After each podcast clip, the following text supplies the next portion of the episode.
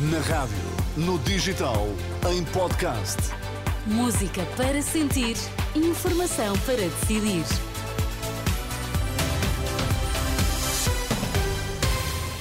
Atualizamos agora toda a informação na Renascença. Começamos pelos títulos em destaque.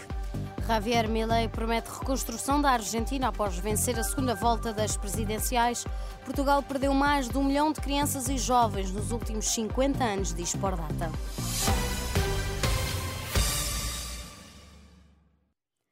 Javier Milei, candidato ultraliberal, venceu o peronista Sérgio Massa na segunda volta das presidenciais que decorreram ontem na Argentina. Milei já reagiu após os resultados. Quiero decirles que hay esperanza, porque aquellos países que abrazan las ideas de la libertad son ocho veces más ricos que los reprimidos. Hay 25 veces menos de pobres, hay 50 veces menos de indigentes y la gente vive un 20% más. Por lo tanto, si abrazamos las ideas de la libertad, vamos a volver a ser potencia. Por lo tanto, tengamos fe, recobremos la fe en nosotros, porque nosotros lo podemos hacer. Vamos con todo que no se puede hacer. Vamos, viva la libertad, carajo. De acordo com o jornal argentino Clarín, Milei disse que a partir de hoje começa a reconstrução da Argentina, com perto de 95% dos votos contados. Javier Milei segue com 55,79% e Sérgio Massa com 44,20%, segundo os resultados parciais oficiais. O presidente do Brasil, Lula da Silva, desejou ontem boa sorte ao novo governo argentino. Numa mensagem reconhecendo que a democracia é a voz do povo, sem felicitar de forma direta o vencedor das presidenciais, Javier Milei. Portugal perdeu mais de um milhão de crianças e jovens nos últimos 50 anos e tornou-se no segundo país europeu mais envelhecido, diz a Pordata. O retrato demográfico mostra que quase 5% dos 1,3 milhões de jovens são estrangeiros. A Pordata, a base de dados estatísticos da Fundação Francisco Manuel dos Santos, resolveu assinalar o Dia Universal dos Direitos das Crianças, que se comemora esta segunda-feira com a compilação de uma série de informação que ajuda a fazer um retrato demográfico dos mais jovens.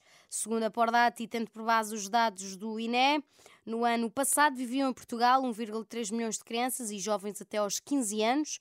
Portugal é assim o segundo país da União Europeia com menor proporção de crianças e jovens na população, só atrás da Itália, que ocupa o topo da tabela.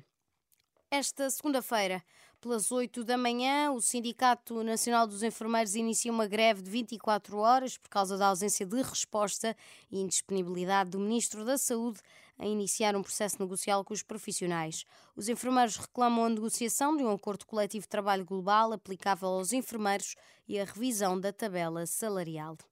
Depois do pico na afluência, o Hospital de Santa Maria registra quebra na procura do serviço de urgências, mas a chefe de equipa da Urgência Central, Anabela Oliveira, reconhece que as previsões apontam para uma situação para um novo agravamento. A situação é mais complicada que se vive agora na urgência de pediatria respiratórias, os vírus estão a circular, nomeadamente na pediatria estamos com uma afluência mais elevada, nomeadamente de, de infecções respiratórias e quando assim acontece, umas semanas depois, vamos ter impacto na urgência de adultos. É, é isso que acontece todos os anos.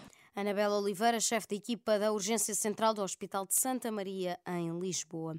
A sessão plenária do Parlamento Europeu tem esta segunda-feira início em Estrasburgo, centrando-se no conflito em Gaza, a ameaça ao Estado de Direito em Espanha após o acordo governamental e o processo de escolha do candidato a presidente da Comissão Europeia. Na quarta-feira vai decorrer um debate sobre a ameaça ao Estado de Direito em consequência do acordo governamental em Espanha e conta com a presença da Comissão Europeia e do Conselho.